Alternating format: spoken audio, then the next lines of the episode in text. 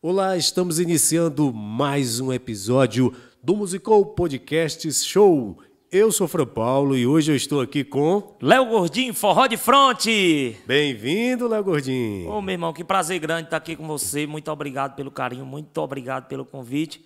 A gente sempre diz que o Musical Podcast é um espaço de sonhos para construir realidades, para conectar a cena da música, o pessoal da cultura musical. Né? E aí, Léo Gordinho, meu amigo, de onde é que tu vens, hein? Eita, rapaz, a gente vem da cidade de Russas. Jaguaribe, meu Vale irmão. Jaguaribe. Terra de gente forrozeiro, né? Dos cababão forrozeiro. Pois é. Aonde todas as águas ali da, da, da- do sertão alto se encontram ali. Da, Com certeza. As águas do Banabuiú, da bacia do Banabuiú, do Isso. Rio Salgado. Aí desce ali, toda aquela terra chega e forma ali o vale do Jaguaribe. E é onde começa o vento que vem ali do Aracati. É maravilhosa aquela região. Com né? certeza, Fran, com certeza, viu? E muita cultura, né? Muita cultura boa, viu? Vale do Jaguaribe, muita cultura como forró, o fo- o folclórico, não é isso? É, o O teatro. teatro, os circos, muita coisa boa, viu, Tu tens rapaz? relação com o circo, tu? Tenho, tenho. Eu acho que o meu primeiro sonho, né? O meu primeiro sonho foi, foi no circo, né? Onde eu comecei a sonhar. Foi no, no Picadeira do Circo. Onde tinha 10 anos de idade, chegou um circo lá no meu bairro. Aí eu fui assistir o circo, né? Moleque, velho. Não tinha dinheiro para entrar, fiquei reberando lá pela frente, atrás de, de furar a cerca, né? O falado furar a cerca. E no segundo dia de- do circo, a dona do circo me chamou para me vender pipoca. E eu doido para entrar, não tinha dinheiro, não tinha condições. Naquela época as coisas muito difíceis. E eu disse, eu vou vender, dá certo. Aí eu fui vender maçã do amor. Olha aí, maçã do amor. É uma delícia, viu? Aí eu peguei a bandeja, botei no pescoço aqui e saí vendendo. Enquanto o circo não tinha, não estava apresentando, eu estava vendendo. Mas na hora que começava o espetáculo, eu me escorava na grade e ficava ali assistindo o circo e imaginando, né? Porque o circo é, é um sonho, né? Você é o mundo encantado do circo, você fica imaginando, rapaz, como é que pode? E eu comecei a colocar na minha cabeça que o que eu queria na minha vida era o circo. E o circo foi onde tudo. Puxa mais o microfone um pouquinho aqui pra ti. O circo foi aonde abriu né, o, o espaço. Comecei trabalhar no circo do Limãozinho, com a minha amiga Regina. Comecei a vender molecote, aí o circo foi embora. E eu fiquei com aquela paixão do circo, e eu queria o circo. Aí uma vez eu fugi, fui-me embora pro circo. Mas, menino, Quando der fé, minha mãe foi me buscar. tinha quantos anos? né? Eu tinha 10, 11 anos. Doido, né? Doido. Menino aventureiro, né? Aí depois a minha mãe começou a deixar eu ir pro circo, né? Aí o dono vinha, me buscava, as cidades vizinhas, Palhana, Jaguaruana, Itaiçaba. E nas férias, eu passava o mês de férias no circo, indo vender, né? E fui pegando amor ao circo, fui pegando amor. E comecei a ser locutor. Olha aí. Que Ia legal. prestando atenção e comecei a fazer uma propagandazinha. Aí começou a faltar artista no circo, porque antigamente ele tocava o circo só com a família dele, né? Aí os meninos ainda muito pequenos e tinha um, dois artistas. E quando ele estava muito ocupado, eu pegava o microfone, ia lá e falava. Aí ele viu que eu ia lá e falava direitinho, né? Não falava muita coisa, só falava o necessário. Aí, do meio para o fim, ele já estava dizendo: vai lá, anuncia a bilheteria, vai lá, anuncia o espetáculo. E comecei a entrar, comecei a gostar de ser locutor. Aí, depois disso, aí já comecei a me interessar para ser palhaço, rapaz. Olha aí, que maravilha. Aí comecei a estudar e, e desde os 10 anos que eu ficava assistindo, ficava olhando. Mas nunca ninguém chegou para me ensinar. Dizer, ó, você faça isso, faça aquilo, faça aquilo. Até chegou um, um dia, eu já mais ou menos com 15 anos, da outra vez que ele veio me buscar, que eu fui, estava na cidade de Morada Nova, numa localidade chamada Melões, Sítio Melões. E o circo estourado já com dois meses. E eu nunca tinha entrado num picadeiro. Meu sonho era ser palhaço. Aí houve um assalto na hora do espetáculo, no circo. Dentro do circo. Foi. Um, um rapaz do circo que chegou, aí disse que era de circo e não era. Aí o rapaz pediu uma moto emprestada do rapaz da praça, né? Tipo assim. Aí o rapaz pegou a moto do rapaz de manhã e, e não apareceu. Uhum. Aí o dono do circo se aperreou, aí foi atrás desse rapaz. E nós botamos a bilheteria de noite e esse circo, tome gente, tome gente. Quem é que ia trabalhar? Se o dono não chegava. Aí eu disse, rapaz, tem o um primeiro palhaço aí, se botar eu, eu entro. eu doido para entrar. E você sabe? Eu digo, sei. Pode deixar que eu sei. Sabia mesmo? Sabia nada. Aí disse, e o nome de palhaço, como é? Aí o nome do, dos palhaços do circo dele era Limãozinho, Tangerina e Laranjinha. Aí eu fui e disse, bota goiabinha. Olha aí. Aí quando eu entrei, meu irmão, quem disse eu fazer alguma coisa? Não sabia de nada. Eu vi ele apresentar, quando ele estava apresentando, eu sabia, né? O que é que vinha depois. Mas quando eu entrei lá, deu aquele branco total, né? Deu aquele gelo. Aí o cara ficava falando e eu repetindo, falando e eu repetindo. E depois daí, pronto, eu comecei a prestar mais atenção e a gente foi ensaiando. Aí fui ensaiando, aprendendo, observando e daí fui decorando e entrei no mundo encantado do circo a partir daí, né? Comecei Nossa. a ser palhaço, jogava um malabarzinho, fazia um vulcão, né? E aí a gente foi entrando na história do boa, circo, né? né? Uma experiência muito, muito boa. E para mim entrar no, no, ramo da música, a gente estava na cidade de Russas, lá na minha cidade. Vira o microfone assim para ti, ó. Ah, isso. Pronto. Ah, assim, fica melhor. Eu estava na minha cidade, justamente com o Limãozinho, né? Que foi um dos circos que eu mais trabalhei, foi o circo do Limãozinho. Uhum. Aí eu era fazendo propaganda e tal. Aí fui-me embora.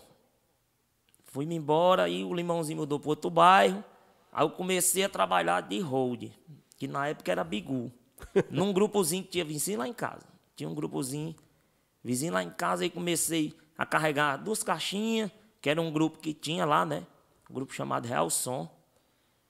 Aí comecei a carregar, montar as coisas.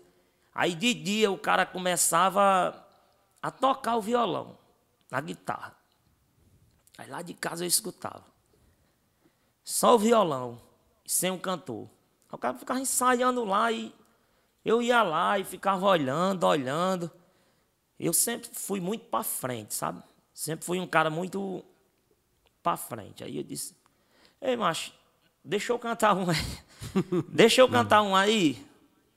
Aí o cara disse: Tu sabe cantar? Eu disse: Rapaz, não sei não. Aí ele disse: Pois eu vou passar duas músicas aqui para você. Quando for amanhã, você pega as duas músicas, amanhã você canta. Aí eu disse: Beleza. Aí quando foi no outro dia, o nome dele é até Luciano. Quando foi no outro dia, eu disse, peguei as duas músicas. Que foi até. Na época era uma música do Roberto Carlos e uma música do Cheio de Menina.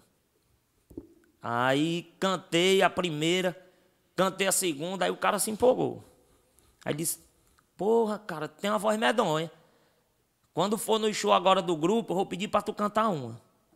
Aí eu digo, beleza, se eu puder cantar, aí eu já Aí eu já comecei logo a me vestir logo calça boca de sino ainda, né? Aquelas uh. calças do tempo do chão, de boca de sino. Aí quando foi na hora do forró, fomos um forró em Jaguaruana. Aí o guitarrista disse, Ei, deixa o menino cantar um aí. Aí o cantor dizia, não, mano, não dá certo não. Não dá certo não. Aí o cara dizia, não, mas ele ensaiou, ensaiei com ele, deixa o menino cantar. Aí quando foi lá pro finalzinho, aí ele foi e disse, pega aqui, que eu vou ali no banheiro. Aí cantei uma, cantei duas e o povo gostou, viu? Aí o cara, o cara da guitarra foi disso, Luciano. Quando for todo show agora, eu vou botar tu para cantar uma música. Que aí vai dando certo. E do meio pro fim eu comecei cantando uma música, duas músicas. E depois o cantor já começou a achar ruim. sentir ciúmes, né? Começou a sentir ciúmes. Aí eu fui também, não, não levei muito para frente, né? Eu fui, parei de ir. Depois que eu vi que o cantor não estava mais gostando, disse, não, também não vou mais não. Vou mais ser bigo não. Aí voltei para o circo de novo. Voltei pro circo de novo e fiquei trabalhando no circo. Aí cheguei numa localidade chamada Poço Redondo, lá em Russas.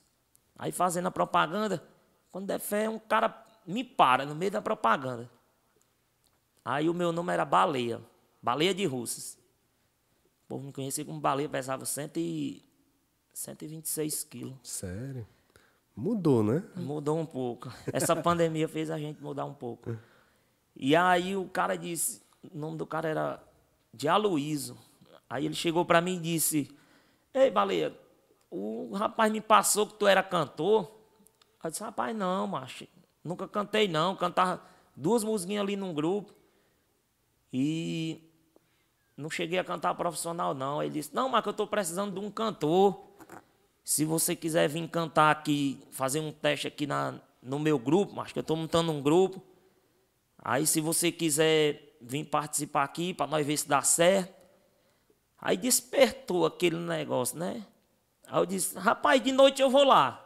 Antes de começar o circo, tu ajeita lá que eu vou lá. Aí quando eu cheguei lá, o cara tava com um teclado. Aí eu disse assim, cadê o microfone? Aí ele disse, não, aqui canta assim mesmo. Ah, Só no teclado e, e sem microfone. Eu disse, não, macho, não tem condições não. Tem que ter um microfone. Como é que você vai saber se eu canto ou se eu não canto? Eu nunca cantei, não. Cantei duas músicas ali no grupo, mas era só mesmo para brincar mesmo. Aí quando eu cantei, né? Aí o cara foi atrás do microfone, aí eu cantei, ele disse, não, mas canta demais, show de bola. Dá para nós começar aqui o grupo. Você quer não ficar no grupo cantando? Aí eu disse, rapaz, dá certo. Assim, toda a vida fui desenrolado. Aí o cara disse, dá certo. Aí eu já saí do circo. No outro dia eu já saí do circo e fui para casa. Aí fiquei nesse grupo, cantando nesse grupo. E, e foi aí onde começou a surgir a história do Baleia de Russas, né? Que até então não era Léo Gordinho. Aí comecei a cantar no grupo lá e depois fui para outro grupo. Era forró? Forró. Isso, Sempre forró. cantou forró? Era forró dançante, né? Na época chamava forró dançante, que a gente cantava Começava, às vezes tinha canto começava com forró e às vezes começava com seresta. Hum. Aí era o forró dançante, seresta dançante, né? É. A gente chegou a cantar seresta e cantava seresta e forró, seresta e forró. Aí depois, depois fui para outro grupo, fui para o Denison, que era o Dodóia. Aí passei por, por vários outros grupos e depois eu disse, não, agora eu só vou cantar forró. Só vou cantar em grupo que toque forró. Aí eu fui para o grupo que tocava forró, que era o grupo estilo musical. O colega meu tocava lá e tal. Aí comecei tocando só forró e, e depois daí não parei mais, né? Graças a Deus. A gente vem trilhando aí essa trajetória maravilhosa que Deus vem abençoando, né? Ah, que maravilha. Rapaz, o, o circo, ele é realmente um lugar. Você contando a história do circo aí, e o circo é, é fascinante, né? Assim, a, a, a, magia, o encantamento, né? Isso. Da, da, da, a alegria do circo. E você trouxe isso para o teu trabalho de na com música. certeza, com isso certeza. te influenciou? Hoje o, o meu diferencial hoje no mundo da música vem do circo, que é porque quem vê eu cantando, às vezes sou um cara tímido, tô lá fora do palco, mas quando eu entro, é igual quando eu entro no circo, o povo fica abismado, porque porque quando eu entro cantando, eu pulo, eu danço, eu grito, eu deito no chão, vou para o meio do povo. Isso aí foi que despertou o diferencial do Léo Gordinho. Foi muito isso aí, foi o circo, né? A magia do circo. E toda vez que eu estava cantando, eu lembrava daquele momento fantástico do circo e aquele povo, principalmente Fortaleza. Quando a gente chega em Fortaleza, o povo gosta mesmo de cantar, interagir com a gente. E foi a minha maior inspiração foi o circo, né? Para fazer o diferencial no forró. Massa. É isso aí, musicou o podcast show hoje com Léo Gordinho aqui contando sua história. O rapaz vem do circo, já foi um palhaço, já foi locutor do circo. Com Começou certeza. como vendedor. Imagina, o camarada começa como vendedor. Então tem uma longa história, uma longa trajetória até chegar na música, né? Aí, bom, o Léo Gordinho passou pelo circo, Aí entrou na, na primeira banda de, de, de forró e seresta, né? Que era fazer a Isso. seresta dançante ali. Isso. Essa foi a primeira experiência. A primeira experiência que eu passei foi no, no grupo do Dia Luiz, que o nome da- do grupo era até Forró Safado. Me lembro como se fosse hoje. E aí, como foi que, da- de- dessa, dessa primeira experiência, como fo- quais os passos seguintes? O que, que aconteceu lá? E aí, logo em seguida, eu nunca abandonei o circo, né? Eu sou um cara que, quando eu entro num projeto, eu acredito muito no projeto. Mas a partir do momento que a gente vê que, às vezes, o dono não, não tem muito interesse, às vezes fica meio assim e a gente vai desanimando a gente, né? E quando eu saía de um projeto, eu não queria ir direto para outro. Eu sempre dou uma pausa. E quando eu saio de um projeto para outro, até hoje eu tenho meu circo, né? A gente rodando por aí, no- nesse, nesse mundão aí, ainda tenho meu circo e sempre dou uma pausa. Quando eu saio da, de uma banda, eu vou pro meu circo. Passa um, é, é a férias, né? Que a gente chama. A gente passa um mês, dois meses, e depois, logo em seguida, a gente procura outro, outra banda, outro projeto, para a gente poder continuar, né? Porque a gente tem que esfriar a cabeça, pensar direitinho. E é isso aí. Nesse período, quais as bandas que você passou, é- que você teve tocando, aliás, cantando? Pronto. A minha primeira banda, sem ser o grupo, né? A minha primeira banda foi Forró Namorar. Lá de Russas, passei ainda quase dois anos, passei lá. E depois fui pro Forró Cangaço. Passei pelo Forró Cangaço, Rodrigão em Forró Cangaço. Depois do Cangaço, eu passei. Depois do Cangaço, eu fui pro, foi, pro Bota pra Moer. Depois do Cangaço, eu já vim direto pro Bota pra Moer. Onde foi que tu encontraste o Cláudio? Aonde eu encontrei Claudinho foi no Bota pra Moer. Aí do. Depois do Bota, né? Que foi o carro-chefe do Léo Gordinho, estourei várias músicas, graças a Deus. Foi aonde começou a acontecer, né? A carreira do Léo. Como, como foi a transição do, do, do Baleia pro... Era o Baleia de Russas? É, Valer de Russas. Pro Léo Gordinho. Como foi essa Isso. transição? A transição lá em Russas, o nome da minha mãe, ela é conhecida muito na cidade como Baleia, né? Aí de tanto o povo chamar ela de baleia, também me chamava de, de baleia, né? Baleia, até hoje o povo ainda chama, né? Quem me conhece das antigas ainda chama de baleia, né? Mas tu achaste ruim? Não, não, jamais. Eu carrego o nome da minha mãe até a morte, até que o apelido dela, né, baleia, e, e o povo me chamava de baleia. E quando eu estava no cangaço, a gente veio gravar um CD em Fortaleza. Lá no estúdio do Glauber Mariano. Aí nesse CD tinha outro cantor no- lá no, no cangaço, né? Que era o cantor principal. Na verdade, a minha trajetória, eu nunca fui valorizado. Eu costumo dizer isso, que eu nunca fui valorizado no. Ninguém nunca me tratou como um artista, né? Porque a gente que é artista, a gente tem que. Você tem que valorizar, né? Não importa se você tem um cantor principal, um cantor que não é principal. Eu acho que você tem que valorizar todo mundo. Eu acho que você tem que valorizar do hold ao dono da banda. Eu acho que tem que ter. Não precisa ter aquela diferença. Ah, eu sou cantor. Ai, não, você é hold, você não é nada, não.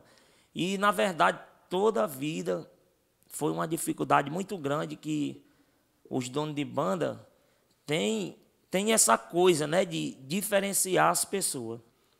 Ah, não, esse aqui é meu cantor. Então, eu tive nesses projetos e não era valorizado. Por isso que, às vezes, o povo fala assim, ah, o Léo Gordinho é complicado. O Léo Gordinho muda muito de banda. Mas, na verdade, é o tratamento que o dono tem com a gente. Às vezes não é só o Léo Gordinho. Às vezes, vários cantores, vários amigos meus, quando a gente cuida, não, fulano agora tá bem. Aí o cara sai. Mas é porque os caras não tratam a gente como um ser humano, assim, que merece o respeito, né? Como artista. A gente quer ser tratado como artista. Então, eu vim gravar esse CD aqui em, Fortaleza, no estúdio do Glauber Mariano. Aí o outro cantor começou a cantar, cantar, cantar. Foi o dia todo de gravação. O CD terminou e não chegou minha vez. Aí eu fui, disse, mas rapaz, como é que pode? A gente vem de Russas para cá, de vez de ter falado, ter deixado a gente em casa, né? Eu acho que. Não, você não vai gravar, não. Vou gravar só com outro cantor. A cantora, você e a cantora não precisa vir, não. Que a gente tinha entendido, tinha ficado em casa, né? É. E aí. E aí eu fiz aquela briga. Quando terminou o CD, eu fiz uma briga do tamanho do mundo. Rapaz, como é que você faz umas coisas dessas? A gente vem de Russas para cá e a gente não grava. Aí a dona até brigou com o dono. Falou, pois é, rapaz, você era para ter botado o menino para cantar pelo menos uma. Aí eu sei que do meio pro fim, ele ainda tirou uma música do outro cantor. Eu acho que o CD era 15 músicas, ele ainda tirou uma música e botou essa música para minha cantora. Com uma raiva medonha. Aí eu disse, não tem problema não, eu acho que tudo é no momento de Deus, tudo tem a hora certa, né? E a gente gravou esse CD e Bota para moer já, já bem, já, já estava bem com, com Claudinei. Claudinei já tinha uns dois anos na banda. Quando surgiu a proposta para o Bota para moer. Quando surgiu que foram atrás do outro cantor. Não foram atrás de mim, foram atrás do outro cantor, né? Que é até o Caju, que é meu amigo também hoje, meu amigo Caju. Foram atrás do Caju. E como o cangaço estava bem, eles o Caju não saiu da banda. Não saiu. E aí, eles atrás de outro cantor, até então eles não conheciam o Baleia. Eles pensavam que só existia o Caju lá. Porque, na verdade, eu cantava show sem ninguém e fechava show sem ninguém. Que eu cantava pro, pro outro irmão dele, né? Fechava show sem ninguém. Aí o Glauber Mariano, conversando mais bezerrão, que é um cara que tem uma admiração muito grande, que para mim foi o cara que me deu a primeira oportunidade da minha vida assim, que me valorizou, né? O cara que chegou e disse que não tem, a gente trabalha, mas tem aquele cara que chega e diz assim: "Não, é você". Tava conversando com o Glauber Mariano e isso era umas 10 horas da noite. Aí o Glauber Mariano, ele perguntando: "Rapaz, tô doidinho atrás de um cantor e nós já toca amanhã". Isso era uma quarta-feira. Nós já toca amanhã, macho, e, e, o cantor do Bota saiu e não tem. Aí o Glauber Mariano foi e disse, rapaz, tem um gordinho. Tem um gordinho do cangaço. Aí o, Bizão dizia, não, macho, lá no cangaço só tem o caju. Só tem um, não, macho, tem o outro cantor. E a gente do Vale Jaguaribe trabalha muito os cantores do Vale Jaguaribe trabalham trabalha muito em cima do Zé Cantor. A maioria do, dos cantores do Vale Jaguaribe tenta cantar parecido com o Zé Cantor. E na época, a gente cantava muito parecido, né? Cantava muito parecido com o Zé Cantor. Aí o Glauber Mariano foi e disse: Ó, oh, essa música aqui é o Gordinho cantando. Aí o Bezerrão dizia: Não, essa música aí não, essa música aí é o Caju. Aí o Bezerra dizia, aí o Glaucio, não, macho, é o gordinho, gravou comigo, eu que gravei, ele só gravou essa música. Aí o Bezerrão disse, é mesmo, macho, pois. Aí o cara foi e falou, pois tem um colega meu lá de Russas que é amigo dele, que é o Alex Leite, que tocava nos solteirões, guitarra. Aí Bezerrão ligou para Alex, isso umas 11 horas da noite. Aí disse, Alex, tal, você conhece o, o gordinho aí do cangaço, aí ele disse, conheço, é meu amigo, vive aqui em casa direto. Aí ele disse, não, mas que eu tô atrás de um cantor aqui por, por Bota para Moer e não achei. Isso o Alex não tinha nem falado comigo. Aí ele foi e disse assim, pois pode vir buscar o homem. Aí o bezerro disse, homem, você nem falou com o homem. Homem, vem, eu não estou mandando. Pode vir, que eu garanto que ele vai. Eita. Aí o bezerro disse, rapaz, você garante mesmo, ele vem. Aí o Alex disse, vai, pode vir. Aí o bezerro saiu daqui de Fortaleza, chegou em Russas, disse, eu acho que era 11h30 para 12 horas. E o Alex foi atrás de mim. Ligou para mim e tal. Tá onde? Rapaz, tô aqui na casa de um colega meu. Não sai daí não que eu tô indo aí falar com você. Aí quando ele chegou lá, ele disse assim, rapaz, ajeita as malas aí que você vai pro Bota pra moer. Eu digo, rapaz, você é doido, é homem? Eu vou fazer o que acular no meio daquela esfera? Porque Bota pra moer é construído o João Bandeira, né? João Bandeira Júnior, Carlinhos Bandeira. E os caras tocam demais. Eu digo, rapaz, eu não vou não, macho. Vou não, eles vieram atrás do caju e tudo. E eu não. De tanta gente ser rejeitada, eu dizia, rapaz, eu não tenho capacidade de ir para uma banda daquela, não. Não tenho. Não, não vou, eu não vou. Ele disse, não, não tem mais o que fazer, não, o homem já está vindo. Aí ele foi e disse, macho, tu não canta aí mesmo, macho. É só enchendo linguiça. Aí eu fui e disse, rapaz, é mesmo, se eu sair e se eu não cantar também não estou cantando, eu vou. Você já disse, eu já vou. Aí ele disse, pois vamos lá para casa, que quando ele chegar, vocês batem o martelo e resolve. Aí eu sentado lá, né? Aí Defé Bezerrão encosta. Opa, e o cantor é ele aí? O Alex aí disse, é. Aí me chamou lá no carro, né? Aí botou a música para tocar. Aí disse assim, esse cantor aqui, quem é que está cantando? Aí eu disse, é eu. Aí ele olhava para mim e dizia, rapaz, é não. Esse cantor aí é Caju. Eu dizia, não, macho, esse cantor aí é eu. eu. Eu gravei só essa música aí. Rapaz, tem certeza que é, porque é parecido demais com outro cantor, não tem condições não. Aí eu digo, é eu, esse cantor aí sou eu.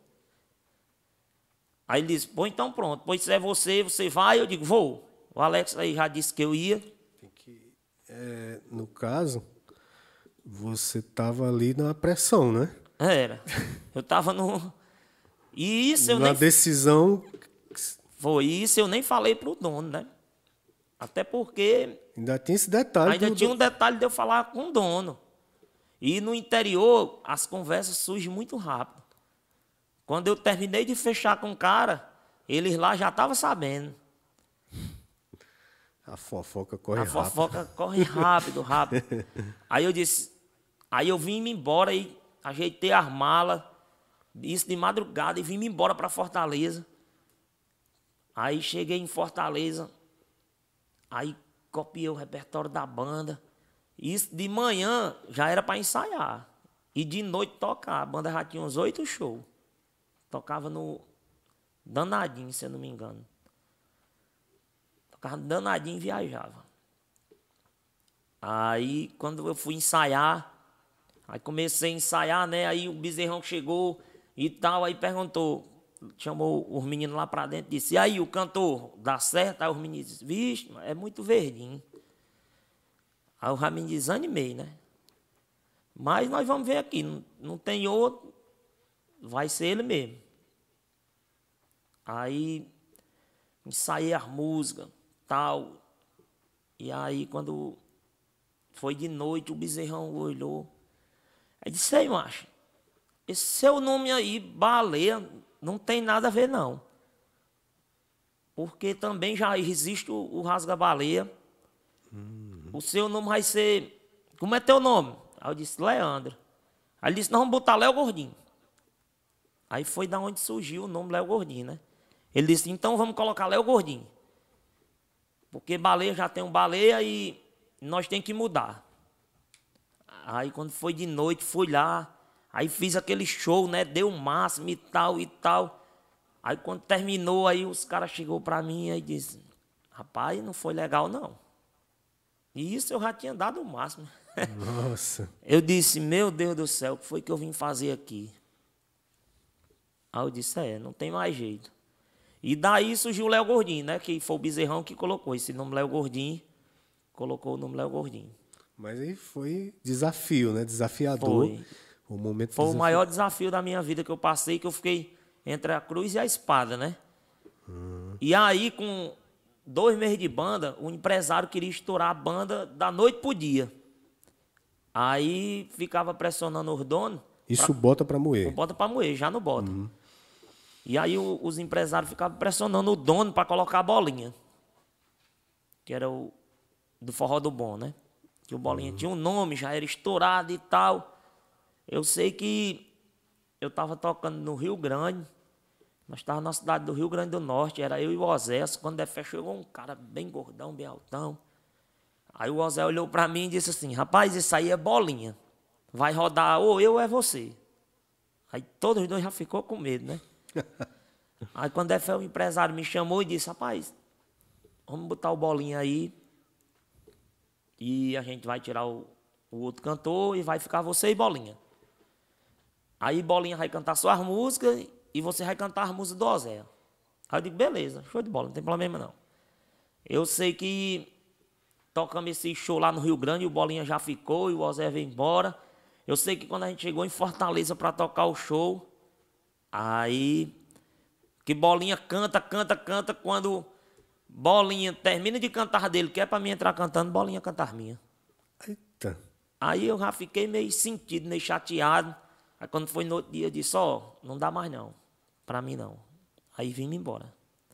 Aí fui-me embora, passei um dia no interior. Aí logo depois, conversando, aí Bezerrão falou comigo de novo. Aí eu disse, não, Bezerrão, agora eu vou. Agora eu já sei que eu vou ser o segundo cantor, tanto faz eu cantar como não. Eu já estou acostumado mesmo. Porque na época eu tinha vindo para ser o primeiro cantor, né? uhum. né? Aí eu disse, pois tá beleza. Aí ele disse, pois pode vir-se embora. Quando eu estava no meio do caminho, o coordenador liga. Rapaz, venha. Pega as músicas aí do Bolinho, que o Bolinho não vai mais cantar na banda, não. Aí diz, vixe, Maria, como é que eu vou pegar as músicas? Eu já estou no caminho aí para Fortaleza. Quando chegar lá, nós resolve. E da primeira vez que eu entrei, eles queriam que eu imitasse o Claudinei. Que a banda já estava um pouco bem no Vale Jaguaribe e tal. Olha, eu quero que você cante igual o Claudinei. Aí eu disse, tá certo, não tem problema não. Aí fiquei naquele negócio imitando o Cláudio e tal e tal. Aí saí, né? Porque a banda não estourou, nem caiu e nem estourou. Aí eu saí. Aí Bolinha ficou, depois eu voltei, depois de três meses. Aí eu voltei. Quando eu cheguei, aí eles disseram, nós queremos que você imite Bolinha. Aí eu disse, não, agora vocês decidam logo aí. Se vocês quiserem que eu cante igual Bolinha, eu volto para trás agora. Eu vou cantar o que eu sei, o que eu sei fazer. É, como é que você se fica nesse momento? Porque você não tem uma identidade, né? É, isso. E é, é porque ele era o estilo da banda, né? Os cantores que tinham passado por lá e tal. E eu acho que eles achavam que, fazendo a mesma linhagem, eu acho que eles achavam que ia estourar. E como o Bolinha foi para a banda e em pouco tempo a banda já deu outra subida, outro, outro estouro maior, eles achavam que eu imitando bolinha segurava. Aí foi onde eu disse, rapaz, agora eu não vou cantar imitando ninguém não. Eu vou cantar eu mesmo. Se vocês quiserem, bem. Se vocês não quiserem, eu vou embora. Aí nasce o Léo Gordinho de verdade. Aí né? foi aonde eu comecei a implantar as coisas do circo. Foi aonde eu comecei a pular, a dançar, a correr em cima do palco, a subir em som, correr no meio do povo. Era Mas... em cima dos cases. Os oh. cases de, de, luz, né? Ficava lá e eu mandava a galera abrir assim, aí pulava em cima, aí saía no meio do clube e aquele povo gritando e aquela multidão. Ele disse que começou um estilo próprio dele, trouxe ali as raízes do circo, não foi? Com certeza. Aí o camarada começou a pular. E como é que foi a história mesmo aí? Isso. Vamos, vamos, vamos recapitular essa história. A é gente começou a cantar, né? E como os cantores, antigamente era só o passinho para lá, para cá, para lá e para cá. E eu trouxe aquela energia, aquela alegria, né? Do circo e, e pulando hum. em cima do palco. E às vezes até os meninos achavam meio estranho, né? Uhum. Achava meio esquisito, um, um negócio assim. E a reação da plateia, do, do, do público? O povo começou a, a, a consumir, né? É, essa ideia que eu vinha fazendo e, e do meio para o fim o povo ficava doido. Quando eu entrava no palco, o povo já dizia, porra, é demais, é demais. Aí quando eu ia para o meio do povo, aí pronto. Aí o povo caía no desespero e derramava isso na cabeça e a, aquela animação toda, né? Porque eu costumo dizer que a gente vai para uma festa é para se divertir, né? Às vezes a gente está estressado, a semana estressar, estressado. Aí quando a gente chega na festa, aí o cantor tá lá, paradão, Parece que tá fazendo aquele negócio com mal vontade. Uma coisa artificial, né? E o Léo Gordinho não. O Léo Gordinho já era meio doido, meio louco, aquele negócio pra cima e o povo Energia, né? energia positiva e, e até hoje. Qual era a povo- banda que você tava nesse momento da. Bota pra moer. Bota pra moer. Bota pra moer. E Ainda aí- estamos na- no, no Bota pra moer. Não bota né? pra moer, isso. E aí foi aonde eu comecei a emplacar as músicas, né? Massa. Emplacamos várias músicas, como Ana Tereza, né? Senta, senta, Ana Tereza, senta, senta, Ana Tereza. Teve também quadradinho de zero, zero, zero, zero, zero, zero, com bumbum girando, e zero, zero, zero, zero. Teve também a galera da rodinha, e a galera da rodinha, batendo palminha e te valorizando. Ele não trata ela bem, nunca lhe deu uma flor, nunca levou pro cinema e deixou faltar amor. Aí veio o Ricardão, deu carinho, deu pressão. O que que ele é? É boi. Várias outras músicas que a gente lançou. Eu acho que foi muitas músicas. Todo CD que o Bota Pra Moer lançava era o CD estourado do começo ao fim. O povo curtia tudo. Barraqueira. E não se aproxime de mim. Quando ela estiver, você vai se arrepender. Ela é barraqueira. Teve também Bug Bug do Amor. O que era do forró se não tivesse o alô. Que é o, do alô, né? Banda pra ser boa tem que ter pegada. Banda pra ser boa tem que ter pegada. Se não tiver pegada, que foi a primeira música que eu lancei, assim que eu entrei no Bota Pra Moer, foi a primeira música que eu lancei, né? E teve várias outras, muitas músicas mesmo que estourou no, no Bota Pra Moer e Jo- João Bandeira Júnior, né? Que foi o, o que destacou o Léo Gordinho, né? Pro Nordeste, né? Costuma dizer Nordeste. O povo fala Brasil, eu falo Nordeste, que levou a gente pro Nordeste. E, e a gente só tem que agradecer a Deus e agradecer a galera que acredita no nosso potencial, no nosso trabalho. E ter fé em Deus, né? A gente que, a gente que vive no ramo da música, do circo, da arte, a gente somos um sonhador, né? A gente sonha e Deus realiza. E graças a Deus, hoje eu sou um cara realizado. Deus já, já realizou o meu sonho. Os meus sonhos, eu acho que ele já realizou por completo, viu? Massa. E aí, depois desse trabalho no Bota Pra Moer, o que que. Como foi o que, que você seguiu? Você chegou em algum momento a trilhar a carreira solo? Pronto. Depois do Bota Pra Moer, o Bota Pra Moer foi aonde Léo Gordinho estourou. Assim, o Léo Gordinho não era estourado porque, não pelos donos, mas pelos babão, né? Que em todo canto tem babão. Falava muito que a banda era ritmo. Ai, a banda é ritmo. Fui muito massacrado, né? O povo me humilhou muito no tempo que eu tava no Bota Pra Moer. Não os donos, mas os peão que queria aparecer, né? Não, a banda é ritmo, tanto faz você sair como não, porque já passou Claudinei, já passou Bolinha, cantores de nome, e você nem fede nem cheira aqui. A banda aqui é isso. Eu digo, não, cara, a banda é um conjunto. A banda é do hold ao cantor, é todo mundo. Não, e nunca, nunca deram valor, né? E eu saí muito desgostoso. Do Bota Pra Moer, saí muito desgostoso. Cheguei até em pensar em encerrar a carreira. Saí muito desgostoso disse, não, a partir de hoje eu não, eu não quero mais banda pra mim. Não quero. Mas aí quando eu cheguei em casa, aí conversei com minha esposa e tal, aí o Forró Namorar, que foi a primeira banda que, que me deu a oportunidade, nas bandas, né, de banda, tava com Forró do Balançado. Aí o cara, muito meu amigo, gente boa. Aí fui lá, conversei com ele. Aí eu disse, rapaz, vamos, vamos juntar aqui, vamos botar o projeto para frente e tal. A banda já estava sendo bem aceita com os meninos, que até hoje do forró de qualidade, o Alice Anderson estava lá. E eu entrei, né? Aí ficou eu e o Alice, o Anderson saiu, foi pro forró de qualidade. E começamos a, a trilhar o projeto, né? E depois o negócio desandou também. Não deu certo, porque as ideias já não se batiam mais, já não, não dava mais certo por conta de, de empresários, que a- às vezes eu falo que a gente não, não para mim não existe empresário. Existe produto bom. Porque você pegar uma Coca um produto bom e vender, é bom demais. Agora, se pegar e fazer um produto, aí sim, esse é o empresário.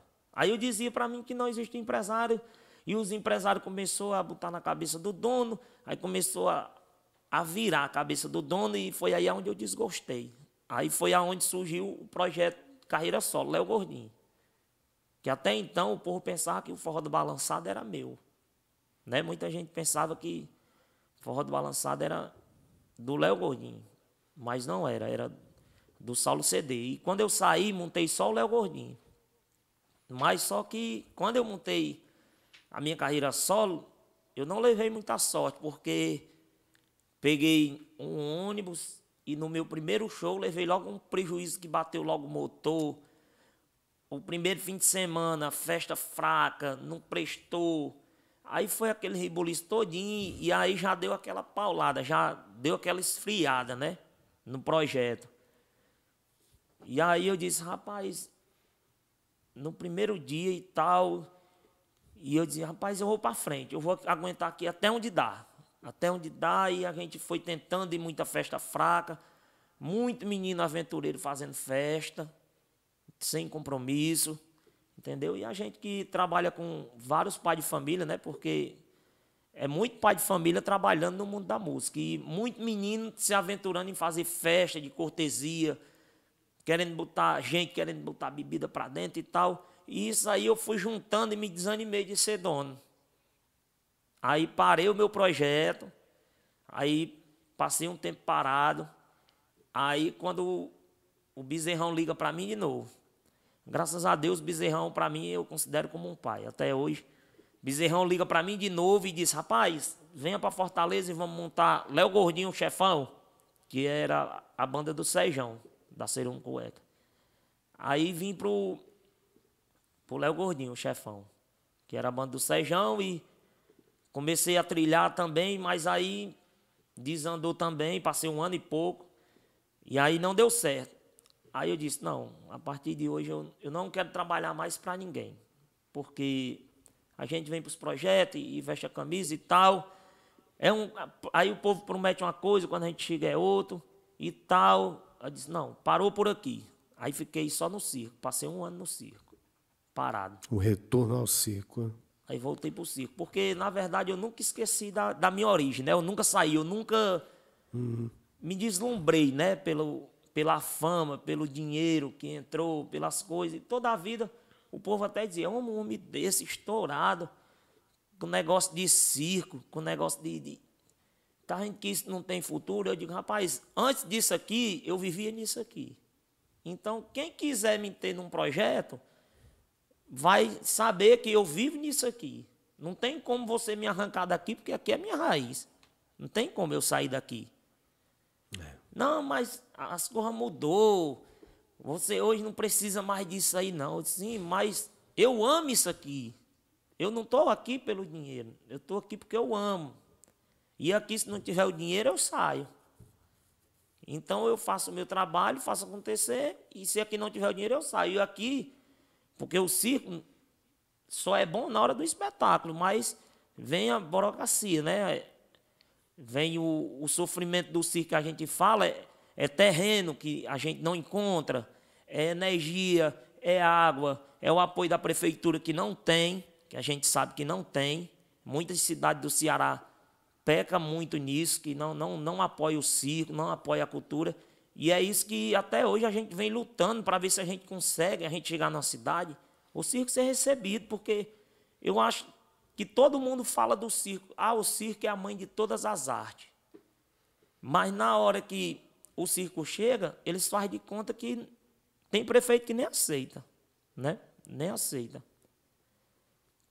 E aí passei esse ano parado, foi quando surgiu a proposta do Forró de Fronte, que é onde eu estou hoje, né? Uhum. Do meu amigo Dedé. Tá com quanto tempo que você está no Forró de Fronte? Eu entrei no Fronte agora, já na pandemia, já entrei em setembro. Já estava na pandemia. E, e abri, né? Aí chegou a segunda onda da pandemia, ainda cheguei a tocar dois shows com a banda. Uhum. Toquei um em Limoeiro e toquei outro no Maranhão. Aí logo depois do dia primeiro, pronto, já fechou de novo.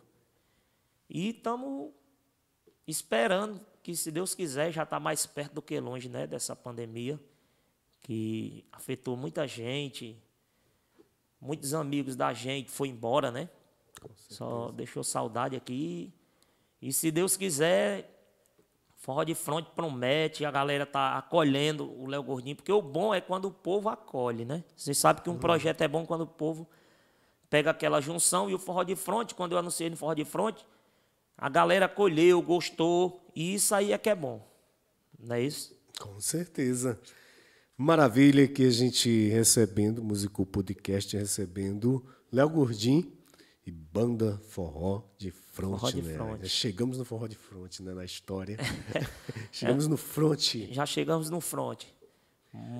A vida da música é uma batalha constante, né? Com certeza. É muito difícil também. A música é, é complicada igual o circo, né? Eu sempre comparo a música com o circo e todo ramo eu acho que só muda o nome. E todos os projetos que a gente passa só muda o nome, né? A música, o circo, as categorias, né? O teatro, essas coisas só muda o nome, porque a dificuldade é grande. Às vezes a gente fura pneu, não dá tempo a gente tomar banho, às vezes não dá tempo a gente ficar no hotel, às vezes a gente não dorme. Porque tem uma impressão, né? Porque tem, como em toda, todas as áreas, tem aqueles que chegam a um determinado patamar, que cresce, e aí vira a referência, né, de todo mundo achar que artista tem aquele padrão, como jogador de futebol. Com certeza. Não é todo jogador de futebol que tem aquele salário que tem determinados jogadores. A maioria sobrevive né, num salário bem mais, é, bem mais, bem mais abaixo do que aquilo que, que se paga a alguns. Né? Então, o grosso mesmo, a, o, o, montante, né, a maioria dos artistas tem de, passa pelas dificuldades comuns de todos os de todo mundo, né? Com certeza. E a pandemia veio para mostrar, né, a, que nem todo músico, nem todo mundo que está na mídia é aquilo que o, o, povo pensa, né? Às vezes o, o povo pensa, vixe, o cara tem muito dinheiro, está estourado, está não sei o quê, e a pandemia eu acho que assim, a pandemia hoje é uma escola.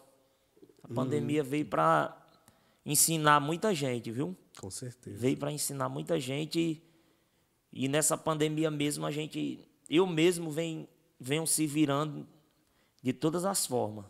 Já vendi algodão doce, já vendi salgado, já vendi melancia, já vendi perfume, e é uma escola, né? Isso aí tudo é uma escola que a gente vai passando e, e vai servindo de aprendizado, né? E, e muitos atores grandes, muitos colegas meus ligando, aperreado, ter que vender o instrumento é. para poder tocar, né? E sem falar que a pandemia existe, né?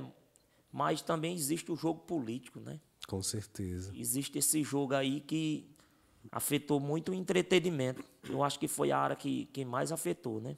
É, o setor de eventos foi o setor mais prejudicado, né? Com certeza. E foi o primeiro a fechar e, e ainda não o, abriu. Vai ser o último a abrir. O último a abrir e só aumenta os casos, os casos aumentam e eles batem muito numa tecla em dizer que é o povo que está indo para a festa, indo não sei para onde. Eu acho que eles tinham que fazer uma reavaliação, né? Eu acho que eles tinham que parar mais de brigar e e agir mais, né? Para poder tudo dar certo para todo mundo, porque é muito músico vendendo o que tem e quando voltar não tem condições de comprar o seu instrumento de volta, né? O cara sonhou para comprar um, um sax, comprar uma guitarra. Pô, cara, a gente tá passando uma situação que você dá o seu sonho assim, porque os caras estão é. brigando política. E tá vende tá até abaixo do valor de mercado. Abaixo do valor. Ou vende mercado, ou passa perrengo. É. Meu irmão. Valeu, viu? Muito obrigado aí. É só que você pode aí deixar sua mensagem aí para seus fãs, para o pessoal aqui do canal. Fica Pronto. à vontade aí para você. Muito obrigado, Fran. Muito obrigado ao Claudinho. Muito obrigado à galera que está nos assistindo, que curte o trabalho do Léo Gordinho e agora no Forró de Fronte. Galera, segue o Léo Gordinho, segue o Forró de Fronte, segue a galera aqui do Musicou Podcast ativa o sininho, né? Dá o joinha lá. E eu só tenho que agradecer a Deus e a você e a galera que curte realmente o meu trabalho. Fico muito feliz, muito feliz mesmo. Muito obrigado, Deus. Muito obrigado a cada um de vocês, os meus divulgadores, a galera mesmo que chega junto com a gente, né? Eu fico uhum. muito feliz, sou muito grato. Muito obrigado, gente. E breve a gente vai estar de volta aos palcos com essa energia positiva, essa alegria que a gente transmite para vocês. Massa. E sempre quem encerra o programa é o convidado, viu? Yeah. É, o convidado aí olha para aquela câmera e vai dizer que o Musicou Podcast é show. Opa! Galera, Musicou Podcast é show! Valeu! Valeu, galera! Show!